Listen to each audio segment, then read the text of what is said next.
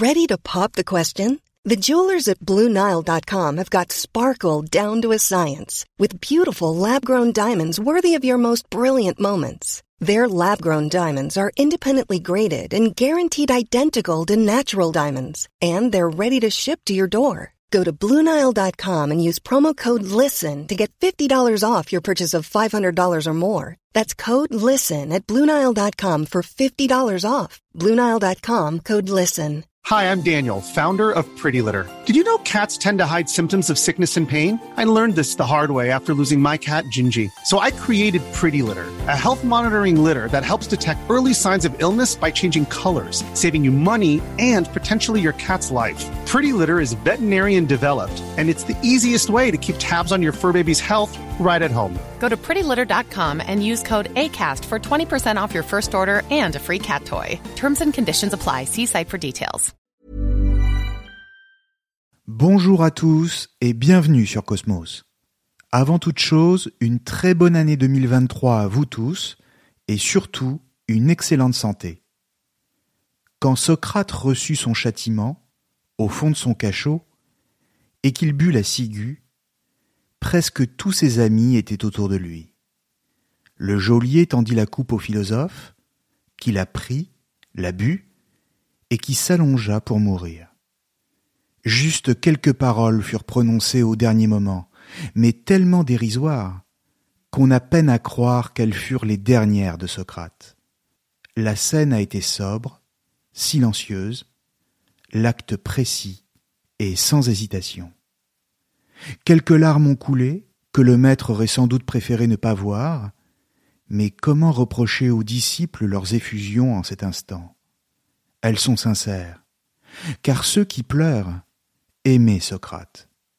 Et moi-même, je ne peux retenir mes larmes quand je relis pour la énième fois les dernières lignes du Phédon.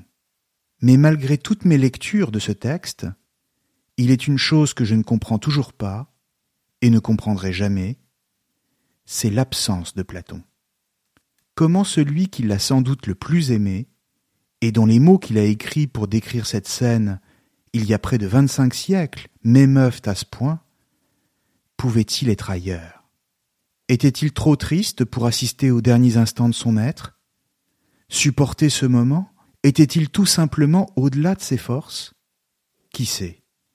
Certains diront qu'il était malade, mais comment croire une telle chose? Au bout du compte, il n'est pas venu. Et pourtant, ce rendez-vous manqué va marquer le début de la carrière de Platon comme philosophe et sceller le commencement de toute une tradition philosophique, laquelle pour certains se confond avec la philosophie tout entière, le platonisme. Mais qui était Platon exactement? Et quel genre d'homme était-il? Pouvons-nous faire la lumière sur cet homme dont la présence parmi nous aujourd'hui est une évidence, car qui ne le connaît pas, mais dont l'absence auprès de son maître est si énigmatique? Platon c'est l'histoire paradoxale d'une présence et d'une absence. C'est l'histoire d'un homme qui est toujours là, derrière ses propres textes, mais qui ne se montre pas. Celui que nous connaissons sous le nom de Platon s'appelait en réalité Aristoclès, Platon n'étant qu'un surnom, qui lui a été donné par un professeur de gymnastique et qui signifie en grec large d'épaule. Il naît en moins 427 ou en moins 428, impossible de savoir avec certitude, soit au cinquième siècle avant notre ère, à Athènes. Il est issu de l'aristocratie, et bon nombre des hommes de sa famille ont fait une brillante carrière politique. Il n'est encore qu'un enfant quand son père, Ariston, meurt, laissant derrière lui la mère de Platon, Périxionée, deux autres fils, Adimante et Glaucon, ainsi qu'une fille, Protonée.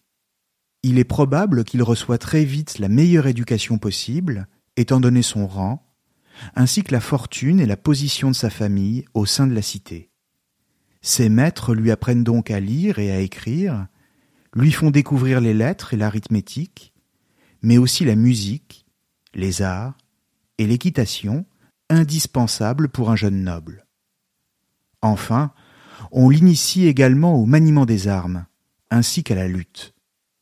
On peut dire avec certitude que Platon atteint très jeune la carrure et la force d'un athlète. Ses capacités physiques sont d'ailleurs à ce point exceptionnelles que selon certains spécialistes, il aurait participé aux Jeux olympiques, ce qui est en effet une possibilité. Mais le jeune Platon se distingue également par son intelligence, sa vivacité, et d'emblée par ses talents littéraires. Il compose déjà des poèmes, peut-être même qu'il écrit des pièces de théâtre, mais dont malheureusement nous ne savons plus rien. Ses premiers textes sont perdus. Les a-t-il fait disparaître au moment de se tourner vers la philosophie et de penser sa cité idéale dont il voulait exclure les artistes et les poètes? Les a-t-il brûlés? La chose est possible, mais là encore, Ce qui est sûr, c'est qu'il est un élève complet, dont la famille le destine à des fonctions politiques des plus prestigieuses. En réalité, tout dans le parcours et même la future pensée philosophique de Platon est liée à la politique. D'abord parce que ses origines, son milieu et son éducation l'y préparent, mais aussi, et peut-être surtout, parce que la situation de sa cité est alors marquée par un désastre. Les trente premières années de la vie de Platon, c'est-à-dire celles de son enfance et ensuite de sa formation intellectuelle, lui offre le triste spectacle de la guerre. Et ensuite, de ce qui restera pour lui une décadence intellectuelle et morale. Pourquoi? Pour le comprendre, il faut garder à l'esprit le contexte de la fin du cinquième siècle avant notre ère. Athènes, cité brillante, qui a su développer une civilisation prospère autour de la démocratie et de la place qu'elle accorde à la culture, s'est également imposé à toute une partie de la Grèce, notamment sur tout le pourtour de la mer Égée. Elle domine alors ce qu'on appelle la Ligue de Délos, depuis la fin des guerres médiques, en moins 477, et dont toutes les cités, comme Éphèse, Samos ou Milet, partagent la même vision du monde démocratique. Simplement, plus au sud de la Grèce, Athènes a une rivale, avec la cité de Sparte, dont les valeurs sont bien différentes, puisqu'elles sont fondées sur la soumission des individus à un ordre autocratique, la primauté donnée à un mode de vie communautaire, où la liberté de penser est exclue, et une certaine militarisation des comportements depuis le plus jeune âge. Inquiète de l'influence athénienne, Sparte est à la tête de la Ligue du Péloponnèse, avec des cités comme Corinthe, Delphes et Olympie. L'affrontement entre les deux cités, mais aussi entre les deux visions du monde qu'elles représentent respectivement, est dès lors inévitable, et va durer de moins 431 à moins 404. C'est ce qu'on appelle la guerre du Péloponnèse. Très vite, le conflit va tourner à l'avantage de Sparte, d'abord pour des raisons de supériorité militaire, mais aussi grâce à une épidémie de peste qui décime toute une partie du peuple athénien, dont son chef en personne, Périclès, en moins 429. On tente de signer une paix, la paix de Nicias en 421, mais les combats continuent, au gré de changements d'alliance, et faisant apparaître des rivalités au sein du commandement militaire d'Athènes. Alcibiade, dont Platon s'inspirera plus tard dans ses dialogues, et qui est alors un homme politique brillant et considéré comme un héros à Athènes, entraîne sa cité dans une expédition contre Syracuse en Sicile, laquelle se termine par un fiasco. Progressivement, Athènes s'effondre face à Sparte et ses alliés. C'est une humiliante défaite militaire, mais c'est aussi la démonstration de la faiblesse du modèle démocratique face à un régime beaucoup plus militariste. Athènes qui est maintenant exsangue, va en payer le prix par une période de profonde instabilité politique qui va durer plusieurs années et qui va mener tout droit à la dictature, notamment celle du régime dit des Trente Tyrans en 404. Ce régime ne durera que quelques mois, mais ses dirigeants se montreront d'une cruauté jamais connue jusque-là dans la cité athénienne. dans les rues d'Athènes, une milice aux ordres du nouveau pouvoir se charge alors d'en exécuter les basses besognes. Ils tuent les ennemis du régime, font disparaître les riches propriétaires pour s'approprier leurs biens, passent à tabac les contestataires. Comprenons bien que Platon est alors un jeune homme, maintenant âgé de 23 ou 24 ans, et qu'il a vécu toute sa vie dans une cité en guerre. Il a vu le triste spectacle de la déroute de l'armée athénienne, même s'il n'a pas lui-même participé au combat. Il ne peut y avoir aucun doute qu'il en a ressenti, comme tous les Athéniens de son temps, une douleur immense, devant l'humiliation infligée à sa terre natale et à sa cité bien-aimée, mais surtout devant les crimes commis par la dictature. Enfin, comment n'aurait-il pas été marqué par toute une partie de la classe politique, incompétente et souvent corrompue par l'ennemi, plus préoccupée par son propre salut que par celui de la démocratie elle-même, et cela au sein même de sa propre famille, avec son oncle Critias, qui donnera lui aussi son nom à l'un des dialogues du futur philosophe, et qui siégeait parmi les trente tyrans? Platon se dit lui-même indigné, dans un texte intitulé La lettre 7, l'un des très rares témoignages qu'il apporte sur sa vie. Même si la dictature des trente tyrans ne dure que moins d'une année, et que la démocratie est assez vite rétablie, la situation d'Athènes reste très précaire, après son effondrement face à Sparte, conséquence d'une guerre qui aura duré près de 27 ans. Les tensions politiques entre les partisans de la démocratie et les anciens soutiens de la dictature sont très vives, et l'on accepte mal toute critique adressée aux institutions démocratiques. On considère même toute question comme le fruit d'une attitude antipatriotique. Il est malvenu de s'interroger sur la démocratie athénienne et de remettre en cause son fonctionnement. Et en ce sens, il est malvenu de faire de la philosophie, ce qui est un comble dans une démocratie. Or, Platon avait déjà fait la connaissance de Socrate, quand il avait entre dix-huit et vingt ans environ, alors que Socrate, lui, en avait déjà soixante. Comment l'a-t-il rencontré? Mystère. Était-ce dans une taverne ou au détour d'une rue, à un moment où le philosophe posait des questions à l'un de ses interlocuteurs, en suscitant la curiosité des passants, ou encore était-ce par l'intermédiaire de ses proches, voire de sa famille? Nous ne le saurons probablement jamais. Mais il est certain que Socrate était connu dans la cité, et même qu'il bénéficiait du soutien, au moins moral et souvent financier, de riches familles d'Athènes. Là encore, même sans certitude, on peut se poser la question. Comment n'aurait-il pas été subjugué par le philosophe? Lui, le fils de bonne famille, destiné aux plus hautes fonctions, mais écœuré par la vie politique, devant un homme libre, simplement à la recherche de la vérité, et dont il savait que les questions étaient parfaitement justifiées. Cela fait donc plusieurs années déjà que Platon est l'élève de Socrate. C'est un personnage extrêmement laid, sale, et qui va pieds nus de par les rues. Très vite, une amitié très forte va cependant lier maître et disciple. Les amis ont-ils également été amants, comme cela était souvent le cas dans une relation pédagogique à cette époque? Rien ne permet de l'affirmer. Mais auprès de Socrate, le jeune Platon a surtout appris à se détacher des fausses vérités des soi-disant connaissances, que sont les certitudes et les opinions. C'est auprès de lui qu'il a appris à se méfier des traditions, et d'un enseignement qui ne tiendrait sa légitimité que de son ancienneté. Même si Platon ne sait pas encore qu'il fera plus tard de Socrate la figure centrale de toute son œuvre, il a déjà compris que celui-ci allait bouleverser toute son existence. À la différence des autres maîtres qu'il a déjà eus, Socrate ne lui donne aucun enseignement précis, aucun contenu, mais plutôt une méthode, laquelle consiste à poser des questions. Cette méthode, pour ainsi dire, c'est la philosophie elle-même.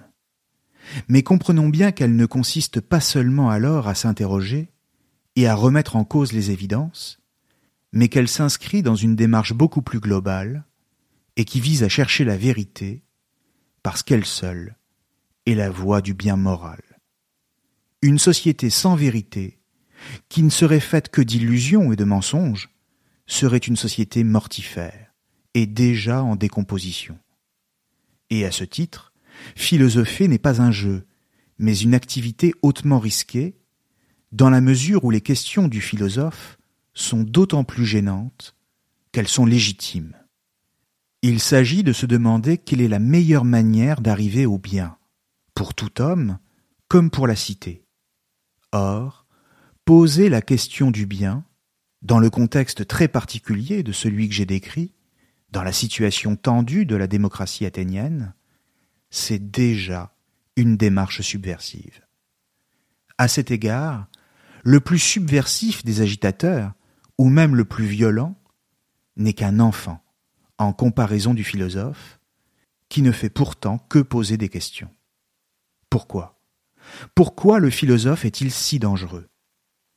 Eh bien simplement parce qu'il remet en question les institutions, toutes les institutions, qu'elles soient politiques, judiciaires, religieuses ou autres, et qu'il en profite pour égratigner ceux qui les représentent, sans jamais se soucier de leur amour-propre, simplement motivé par la vérité. On comprend alors qu'il suscite tout autant l'admiration des uns que la haine des autres. De plus, dans le viseur de Socrate, il y a aussi les sophistes, lesquels prospèrent sur le délabrement politique de la cité d'Athènes. Là encore, pourquoi? D'abord, rappelons que les sophistes sont clairement ce qu'on appellerait aujourd'hui des professeurs. Mais ils ne sont pas des philosophes comme Socrate, parce qu'ils ne sont pas à la recherche de la vérité. Et donc, ils ne sont pas engagés dans une réforme profonde de leur mode de vie. Ils enseignent l'art, c'est-à-dire la technique, de parler et d'utiliser leur savoir pour convaincre un auditoire et triompher d'un adversaire dans le but de parvenir au pouvoir. Ils enseignent l'art du politique. Ils voyagent donc de ville en ville, de cité en cité, pour donner leurs leçons aux enfants des familles les plus riches, et se font payer, parfois très cher, pour un enseignement qui est d'ailleurs souvent de grande qualité.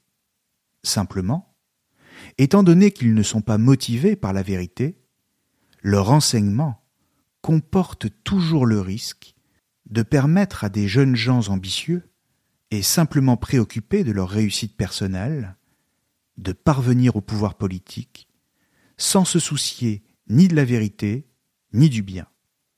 Peu importe la vérité d'un discours, du moment qu'il permet d'arriver au pouvoir et de diriger la cité on voit que les leçons des sophistes sont en ce sens très concrètes, car elles visent l'efficacité, mais dans le même temps, qu'elles ne reposent sur aucun fondement moral.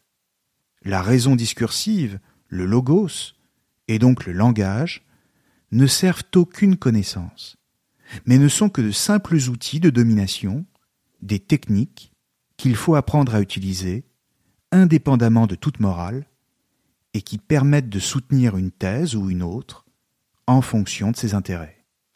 Et dans la mesure où cet enseignement ne renvoie à aucune vérité, qui serait stable et immuable, bref, à aucune éternité, alors il fait droit à toutes les opinions, à toutes les erreurs, voire à tous les mensonges, en permettant à ceux qui seront les plus habiles de prospérer sur des inepties.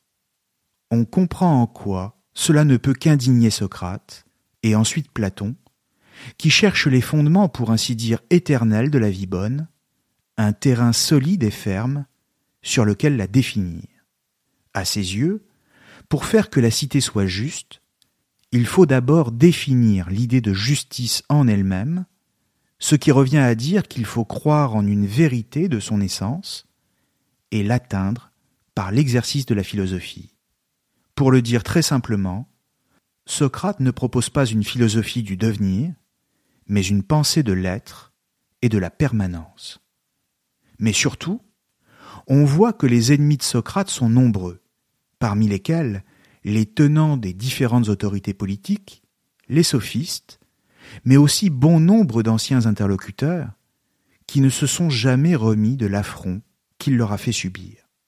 Or, les accusations contre Socrate, son procès et surtout sa condamnation à mort en 399 avant notre ère, sont à l'origine de l'engagement de Platon en tant que philosophe. Cet engagement ne peut se comprendre que comme une réaction au nom de la mémoire de Socrate, dont il entend faire perdurer l'enseignement. On peut même dire qu'il ne devient véritablement philosophe que quand Socrate est condamné. Partant, toute son œuvre consistera à répondre à cette seule interrogation Comment est-il possible que l'on ait condamné à mort l'homme qui parmi tous était le plus juste et le plus sage, celui qui cherchait la vérité pour le bien de tous? Or, pour lui, la réponse est claire. C'est parce que les Athéniens et plus largement les Grecs ne croient pas qu'il existe une quelconque vérité, fixe et éternelle. Ils ne croient donc pas en la justice, non plus qu'au bien moral. Et il s'ensuit que Platon se demande également comment faire pour éviter qu'une telle injustice ne se reproduise. En toile de fond, il s'agira donc pour Platon de faire le procès d'une société malade. Malade d'avoir perdu tout sens de la vérité, de se laisser aller à un profond relativisme moral, et de ne plus placer la justice au centre de ses préoccupations. Mais il s'agira aussi pour lui de montrer à ses contemporains que le monde n'est pas seulement livré à l'impermanence et au devenir, où rien ne serait connaissable, mais qu'il faut le construire en fonction de réalités éternelles et qui doivent servir de repère. Mais l'heure n'est pas encore venue pour écrire. Platon, qui n'a pas assisté au dernier moment de Socrate, comme je le disais tout à l'heure, décide de quitter Athènes et de partir en voyage. En réalité, il dit lui-même, toujours dans la lettre 7, qu'il est pris de vertige à ce moment-là, comprenons de dégoût, et qu'il est temps de prendre du champ, non seulement par rapport à Athènes, mais aussi par rapport à ce régime prétendument démocratique, mais qui ne tolère pas la critique. Platon n'est en ce sens pas exactement un démocrate. Il ne l'a jamais été et ne le sera jamais. Ses origines aristocratiques et ses convictions philosophiques le font pencher en faveur d'un gouvernement de savants, d'experts, dirait-on aujourd'hui. Pour lui, il faut donner le pouvoir à ceux qui savent gérer les affaires publiques en vue du bien commun, c'est-à-dire les philosophes eux-mêmes. Savoir théorique et bien moral, éthique et politique sont donc liés. À l'inverse, quand c'est l'opinion de la foule c'est-à-dire l'ignorance, qui dicte la conduite de l'État, alors prospèrent les démagogues, les corrupteurs et les tyrans de toutes sortes. Et de fait, pour Platon, le régime démocratique est toujours l'antichambre de la tyrannie.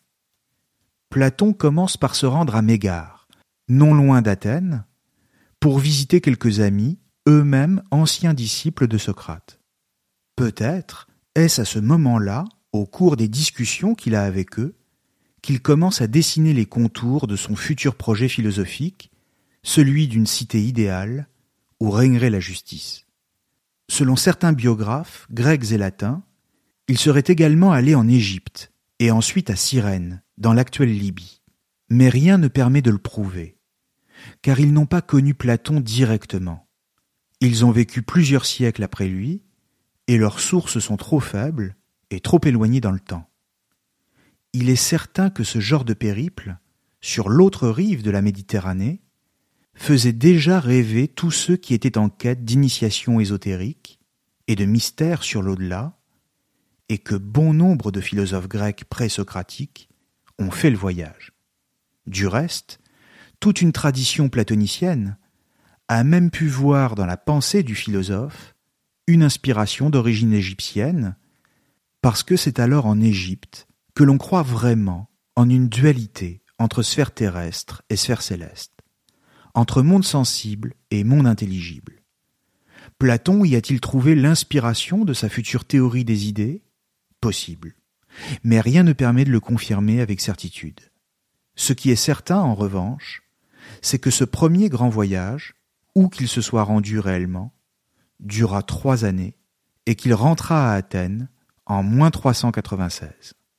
Il aura également été pour lui l'occasion d'une profonde maturation intellectuelle, car c'est à son retour qu'il commence véritablement à écrire.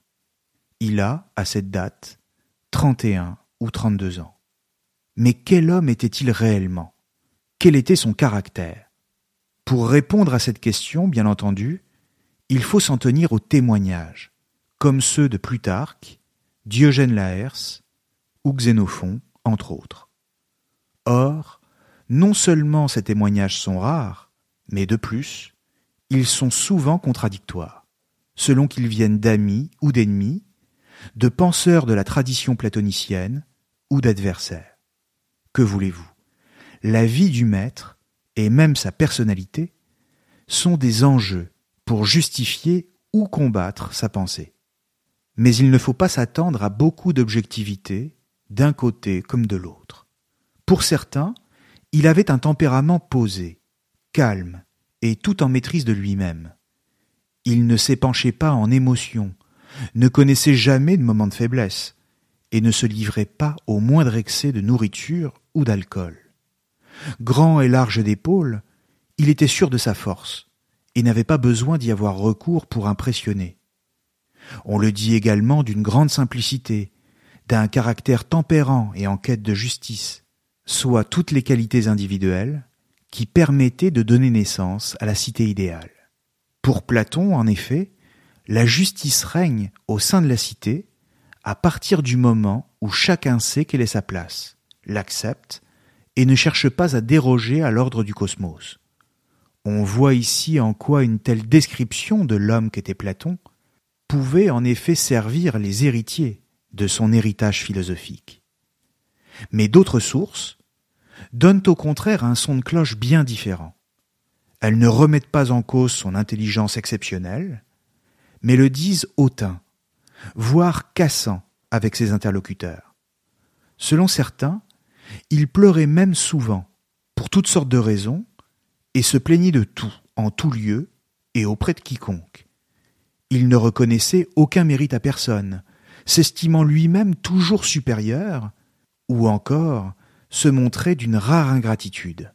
On dit aussi que bien éloigné de toute forme d'ascétisme, il mangeait énormément. Bref, le véritable Platon nous échappera sans doute toujours. Même chose sur le plan amoureux. On ne connaît presque rien de sa vie intime. Ni amante, ni épouse, ni enfant. Mais n'oublions pas que cet homme a vécu il y a près de 2500 ans. Et qu'à cette époque, écrire n'était pas un réflexe. Et encore moins pour faire sa propre biographie. Socrate lui-même n'avait rien écrit. Mais alors, cela veut dire aussi que pour que Platon choisisse de coucher ses réflexions sur le papier, il a bien fallu qu'une volonté particulière de faire revivre son ancien maître soit présente en lui, et cela de manière telle qu'il a dû la ressentir avec toute la force d'un appel, comme un devoir. Mais il serait faux de croire qu'il ne fait que reprendre l'enseignement de Socrate, et qu'en ce sens, il n'en serait que le transcripteur, un simple scribe. Non. En réalité, autant Platon nous donne à voir Socrate, autant il se sert de lui pour développer sa propre pensée de philosophe. C'est un Socrate réinventé qu'il met en scène. Et le coup de génie de Platon, c'est la forme qu'il utilise, c'est-à-dire le dialogue. Pourquoi? Eh bien d'abord parce qu'elle lui permet de donner de la vitesse à ses développements, et donc de rester assez proche de la tradition orale. D'ailleurs, les textes de Platon ont d'abord été lus sur les places publiques, mais cela sans perdre en complexité et en rigueur. D'emblée, Platon s'impose non seulement comme un philosophe, mais aussi, ce qui est rare pour un penseur, comme un écrivain, et même un écrivain de génie. La forme devient consubstantielle du fond, ou si vous préférez, on ne peut pas comprendre Platon indépendamment du dialogue et donc de la dialectique. La dialectique, comme j'avais déjà pu le dire ailleurs, c'est la confrontation des hypothèses, qui permet de remonter à l'essence des choses, c'est-à-dire d'en dévoiler la vérité. La réalité éternelle et absolue de toute chose est dans l'idée qui lui sert de modèle, et non dans sa représentation sensible. Les choses n'existent vraiment qu'en tant qu'on peut les penser. Et la dialectique, c'est donc l'effort intellectuel qui permet de remonter à ces idées pures. Simplement, la difficulté d'une telle démarche, c'est qu'elle n'est possible qu'en formulant des paradoxes, ce qui la rend à la fois riche et complexe. Paradoxa, deux mots grecs qui veulent dire contre, para, l'opinion, doxa. Un paradoxe, c'est donc ce qui va à l'encontre de l'opinion commune, de ce en quoi tout le monde tend à croire, sans réfléchir. C'est pourquoi un paradoxe nous choque toujours, nous remet en cause dans nos croyances les plus profondes, et donc dans notre confort.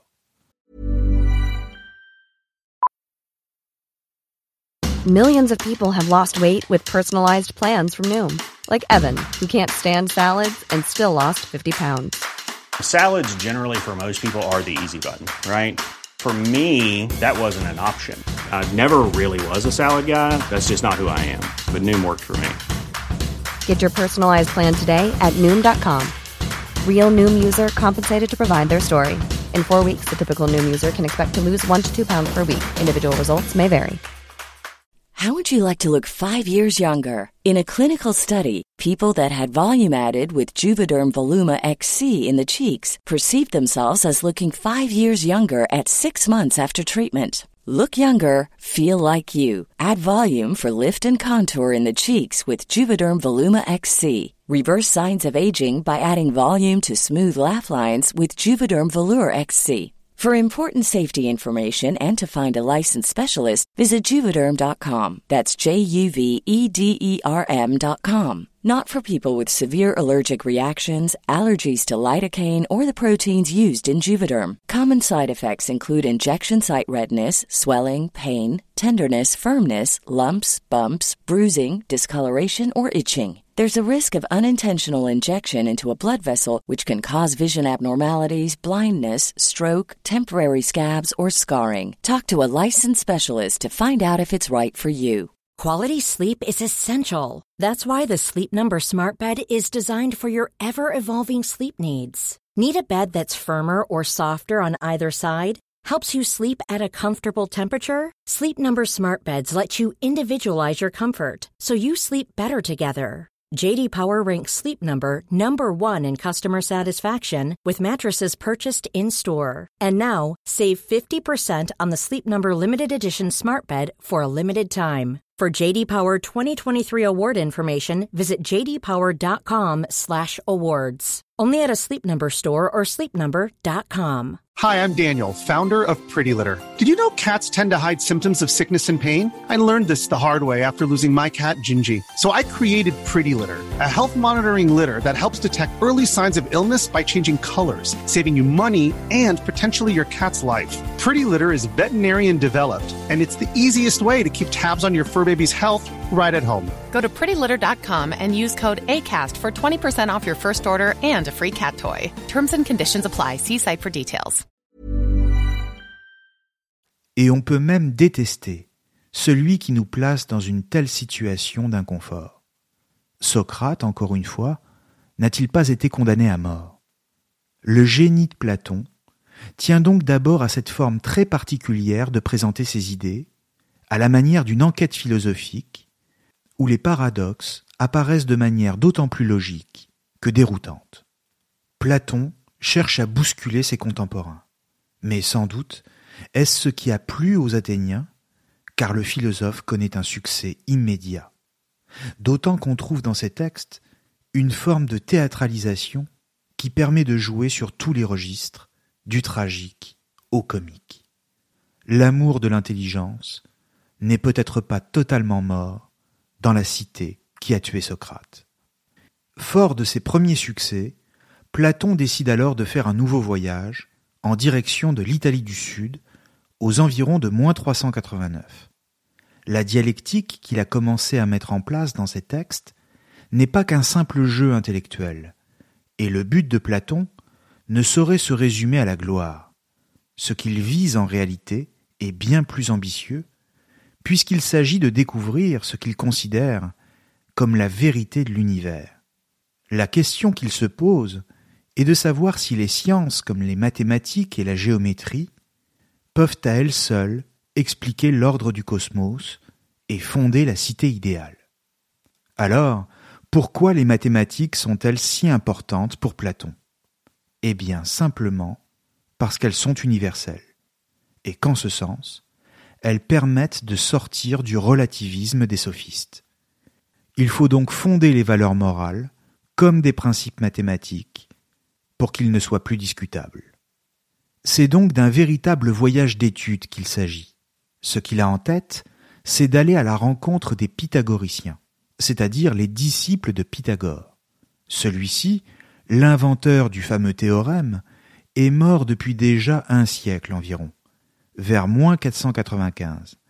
Mais il a laissé une école et de nombreux disciples dont la réputation de savoir et de sagesse est alors extrêmement forte au point d'attirer Platon lui-même. Le fond de leur doctrine a largement disparu, mais on sait qu'elle était tout autant fondée sur l'étude des sciences, comme les mathématiques et la géométrie, que sur l'ésotérisme et les sciences occultes. Les pythagoriciens vivent alors en communauté, et leur mode de vie, réglé sur un certain nombre d'exercices, est très comparable à une secte, au sens spirituel du terme. Mais dans le même temps, ils sont déjà détenteurs de connaissances très précises, comme le fait que la Terre est ronde et qu'elle tourne autour du Soleil, ce qui fait d'eux des savants très en avance sur leur temps. Ils pensent que les mathématiques peuvent répondre à toutes les questions, et donc en somme que l'univers est écrit en langage mathématique, comme le dira plus tard Galilée lui-même. D'une manière générale, il est certain que l'enseignement des pythagoriciens va profondément marquer Platon ainsi que son œuvre. Pour lui, la pensée est une construction mathématique vers la vérité. On pourrait même dire une élévation. C'est en ce sens qu'on parlera plus tard de dialectique ascendante de la part du philosophe vers la vérité et le souverain bien, et de dialectique descendante pour retourner parmi les hommes et enseigner ce qu'il a vu dans le ciel des idées. Peut-être est-ce parmi les pythagoriciens qu'il développe pour la première fois l'idée de créer une communauté de philosophes qui soit dans le même temps dédiée à l'éducation, ce que sera plus tard son école, l'Académie. Il fera d'ailleurs l'éloge de Pythagore au livre 10 de la République, en affirmant que si Pythagore a été aimé, c'est parce qu'il a proposé aux hommes non seulement une pensée, mais aussi un mode de vie. Et en effet, la philosophie pour Platon relève d'une conversion totale de l'âme et d'un dévouement radical à la quête de la vérité, ou si vous préférez, le savoir véritable est dans l'être. Il ne suffit pas de faire semblant de chercher la justice, voire de la définir, il faut être juste soi-même. Voilà qui vient conforter ce que Platon avait déjà appris de Socrate en le complétant par un certain idéal de vie. Il est difficile de dire pendant combien de temps Platon reste en compagnie des pythagoriciens, mais il est sûrement resté plusieurs mois, et a fondé avec eux de solides liens d'amitié, notamment avec Archytas de Tarente, qui lui viendra plus tard en aide. Puis il les quitte, direction la Sicile, et notamment Syracuse, pour être précis. Syracuse est alors une cité sous la domination du tyran Denis, que l'on connaît également sous le nom de Denis l'Ancien. Il règne sur Syracuse depuis dix-sept ans déjà, et comme tous les tyrans, il craint sans cesse des complots pour attenter à sa vie, ce qui le rend paranoïaque et toujours plus soupçonneux. On dit même qu'un jour, alors qu'il avait invité l'orfèvre Damoclès, Denis lui demanda de prendre place à ses côtés. Puis, il lui fit remarquer qu'une épée était accrochée au plafond, juste au-dessus de sa tête, et qui ne tenait que par un fil déjà usé. Damoclès prit peur et voulut changer de place, mais le tyran insista pour qu'il restât assis, ajoutant que sa position politique à lui était en tout point similaire. C'est l'anecdote que l'on connaît comme la fameuse épée de Damoclès. La rencontre avec Platon, dont la réputation de philosophe a certainement dû le précéder, le laisse de marbre, et son hôte ne témoigne d'aucune cordialité particulière. Platon a été présenté à Denis par un certain Dion, homme de confiance du tyran, et qui deviendra plus tard l'un des plus proches amis du philosophe, et peut-être même un amant. Mais la rencontre avec Denis ne se passe pas bien, car Platon, évidemment, tente de le convertir à la philosophie. Mais comment ramener un tyran à la moralité?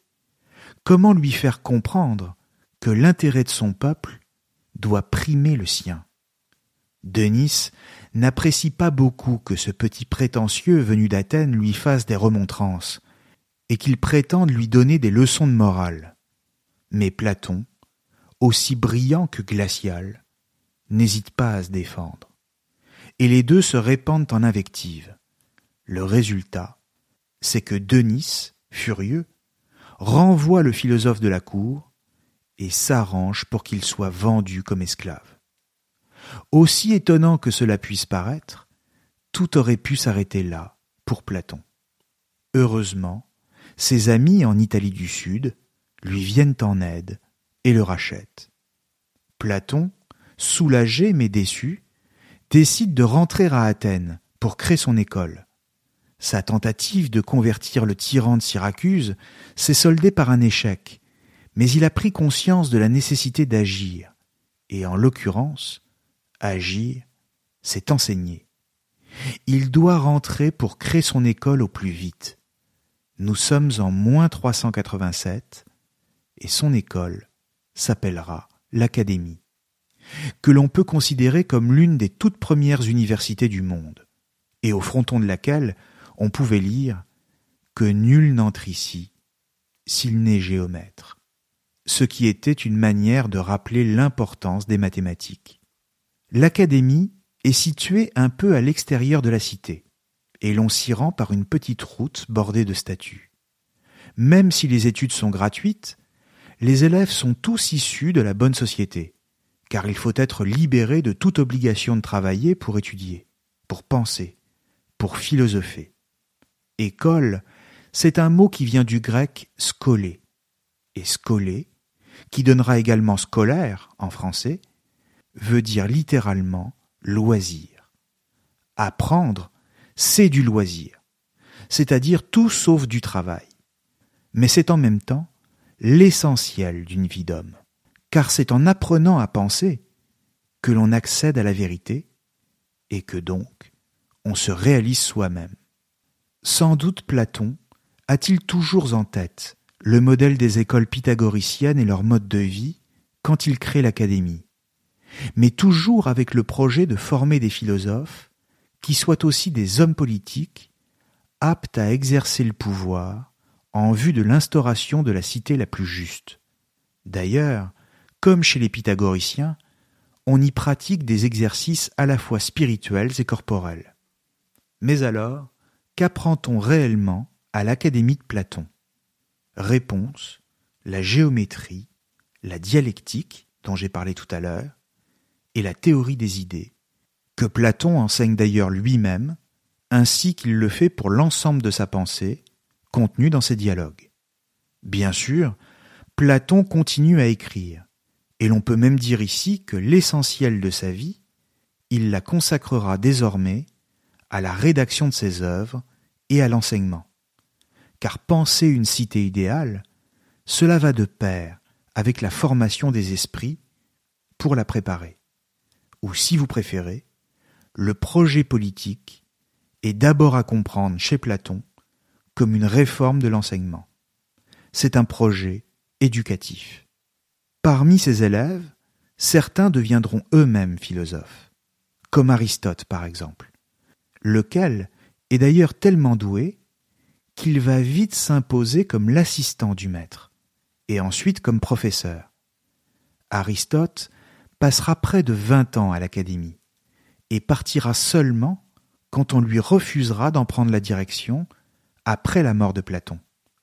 C'est le neveu du maître, Speusippe, qui prendra sa succession à la tête de l'Académie. En ce qui concerne les textes de Platon eux-mêmes, nous en connaissons aujourd'hui vingt-huit, dont la plupart sont des dialogues ou des lettres, et parmi lesquels certains sont essentiels, comme par exemple la République, le banquet, Phédon ou Phèdre. Ces œuvres, qui sont dites de la maturité, sont rédigées au moment où Platon est au sommet de sa réflexion, et qu'il est capable d'articuler les problématiques les plus essentielles pour lui en un système cohérent et unifié, ce qui est un défi, vu la diversité des thèmes qu'il aborde. Mais surtout, elles apportent des réponses concrètes aux questions qu'il posait depuis le début. Souvenez-vous. D'abord, comment une cité comme Athènes a-t-elle pu condamner un innocent, un sage, dont la vie était vouée à la quête de la vérité. Et ensuite, comment y remédier afin que cela ne se reproduise pas? C'est donc à ce moment, notamment quand il écrit La République, que Platon décrit la politique et la philosophie comme deux activités indissociables dans le cadre de sa cité idéale. Pour le dire très simplement, il s'agit d'une cité où le pouvoir est exercé par le philosophe, parce qu'il est le seul capable de s'élever à la vérité des idées, et donc à la justice, et au-delà, à l'idée du bien. C'est donc lui, le philosophe, qui sait comment rendre la cité à la fois vertueuse et heureuse. Et en effet, vu sous cet angle, comment ne pas souhaiter un gouvernement de la raison, porté par des hommes dans le cœur desquels règne la justice et l'amour de la vérité? Car c'est en effet la meilleure chose qui puisse arriver. Mais comprenons bien que la justice pour Platon est réalisée quand chacun est à sa place, contribuant de là où il est à l'harmonie de l'univers, tout en cherchant à donner le meilleur de lui-même. Quand les hommes cessent de vouloir être ce qu'ils ne sont pas, et de vouloir sortir de la place que la nature leur a donnée, quand ils se conforment à une totalité qui les dépasse et s'aligne sur elle, alors ils sont justes. Et partant, ils peuvent faire régner la justice dans la cité. La justice ne consiste donc pas pour Platon à avoir le droit de s'inventer soi-même, ou encore de s'émanciper. Les hommes doivent au contraire rester à leur place, du point de vue social, valoriser la connaissance et respecter ceux qui la détiennent. C'est à cette condition qu'ils pourront se détourner des opinions faciles, des faux savoirs et des ambitions douteuses, et qu'ils auront pour seul guide les principes éternels que sont les idées pures. La cité idéale paraît donc d'emblée quelque peu austère et rigoriste. De plus, l'autre grande conséquence est d'exclure de la cité tout ce qui pourrait détourner les citoyens de la vérité, à commencer par les artistes, parce qu'ils exaltent les passions, et donc parce que leur fréquentation conduirait les hommes à se détourner de la raison. La cité idéale pour Platon n'est donc ni une démocratie, comme on l'a vu, ni une cité favorable aux arts. La seule esthétique qui soit, la seule véritable beauté pour Platon, c'est la vérité des idées.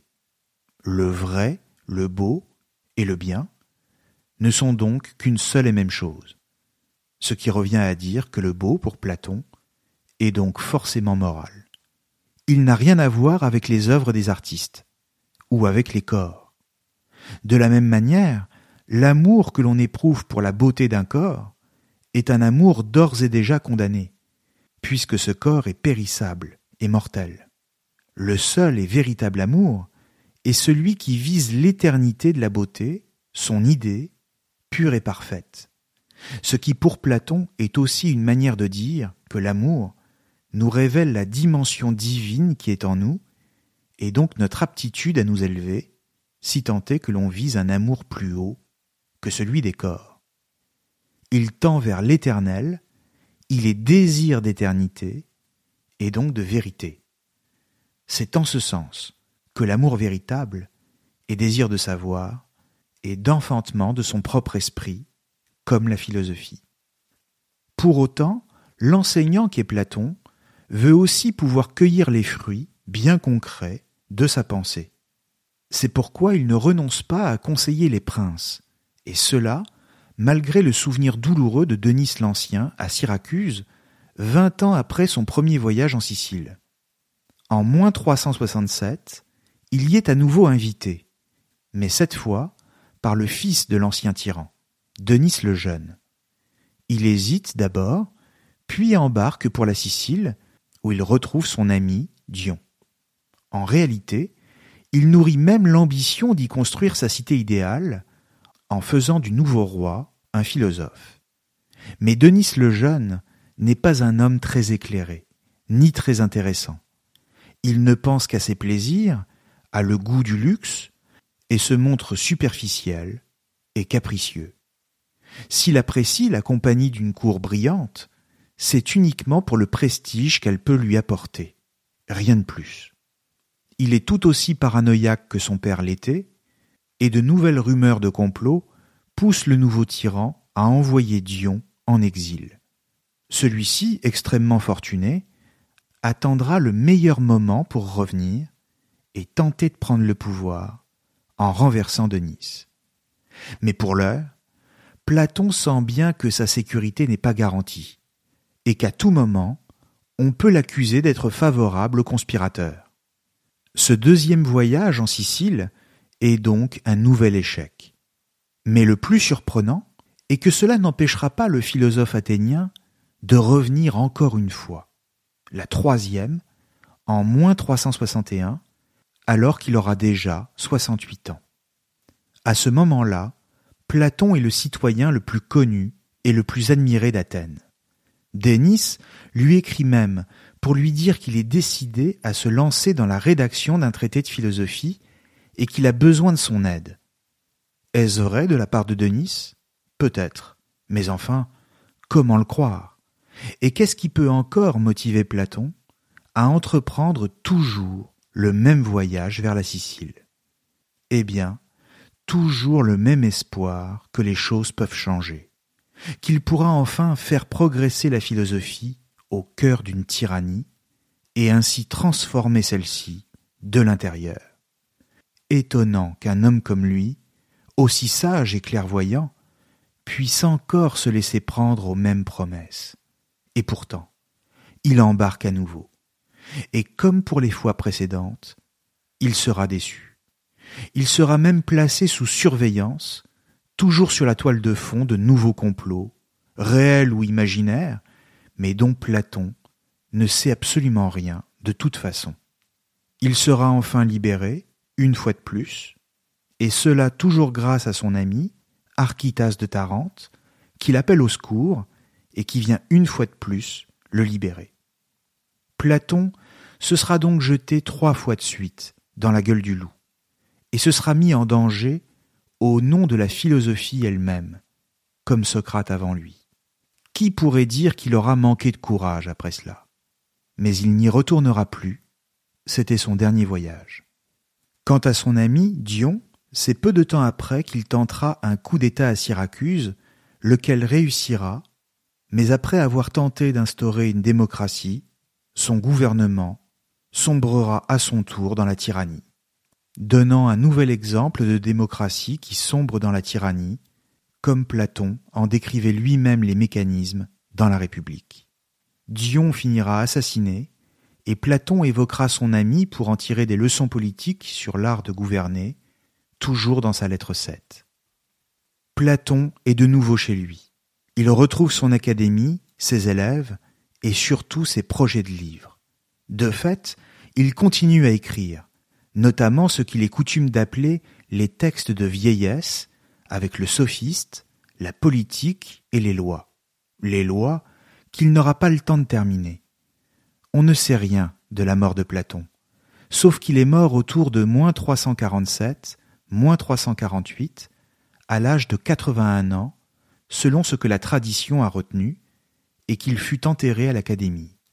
Pour le reste, les témoignages divergent, une fois de plus, quant à la tournure des événements eux-mêmes.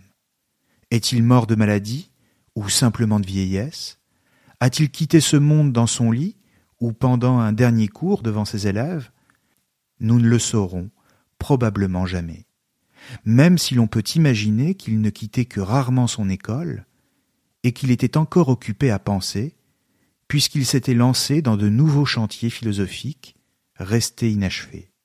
Simplement, peut-être est-il permis d'imaginer qu'il s'y était préparé, dans la mesure où pour lui, la philosophie n'est rien d'autre qu'une préparation à la mort.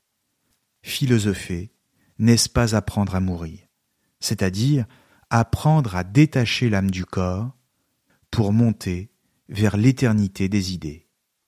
Alors, il est certain que Platon aura échoué à fonder sa cité idéale, et aura manqué le coche à chaque fois qu'il aura tenté de le faire en Sicile.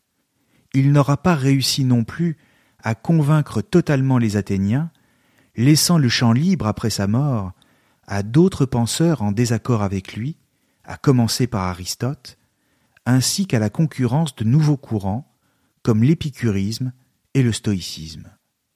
Peut-être aussi que sa pensée, tout entière tournée vers la pureté des idées et fortement marquée par un idéalisme politique, fut trop difficile à mettre en œuvre, trop exigeante pour des Grecs en demande de réponses plus concrètes, plus immédiates aussi, quant à la vie bonne et à l'harmonie du corps et de l'esprit. Mais il n'en reste pas moins que l'héritage de Platon est un commencement pour la philosophie, si l'on fait abstraction bien sûr de la pensée présocratique. Disons qu'elle définit la philosophie comme une activité visant la vérité en la plaçant sous le magistère du logos, de la raison, ce qui donne naissance à la philosophie telle que nous la connaissons. Pourquoi? Eh bien parce que les penseurs avant Socrate, les présocratiques, dont beaucoup sont pourtant ses contemporains, posaient la question de l'origine du monde et de sa réalité à la manière de scientifiques. Ils s'intéressaient aux éléments comme l'eau, l'air, la terre, le feu, aux mouvements ou même aux atomes. Mais avec Socrate et Platon, puisque les deux sont indissociables, s'opère une rupture entre le monde et son principe.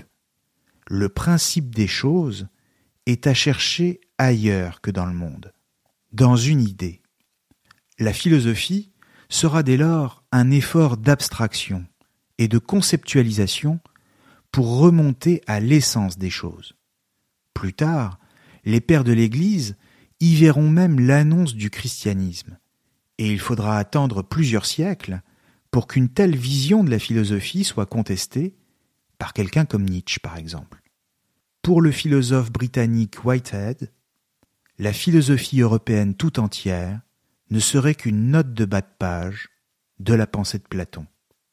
Ou si vous préférez, Platon invente une sorte de solfège pour les philosophes, sur lequel les penseurs devront s'ajuster pendant des siècles. Voilà pourquoi Platon est présent, comme je le disais tout à l'heure, parce qu'il invente la philosophie. Mais dans le même temps, c'est aussi la raison pour laquelle il est absent, parce qu'il disparaît derrière Socrate. Peut-être que le véritable Platon se cache dans ses propres textes. Peut-être que le philosophe n'est rien et que ses idées, elles, sont tout. Peut-être, enfin, que même si sa vie et sa personne nous seront à jamais des mystères, il suffit de le lire pour le faire renaître. Pour l'éternité, cela ne dépendra que de nous. Merci à tous et à très bientôt sur Cosmos. Hi, I'm Daniel, founder of Pretty Litter. Cats and cat owners deserve better than any old fashioned litter. That's why I teamed up with scientists and veterinarians to create Pretty Litter. Its innovative crystal formula has superior odor control and weighs up to 80% less than clay litter. Pretty Litter even monitors health by changing colors to help detect early signs of potential illness. It's the world's smartest kitty litter. Go to prettylitter.com and use code ACAST for 20% off your first order and a free cat toy. Terms and conditions apply. See site for details.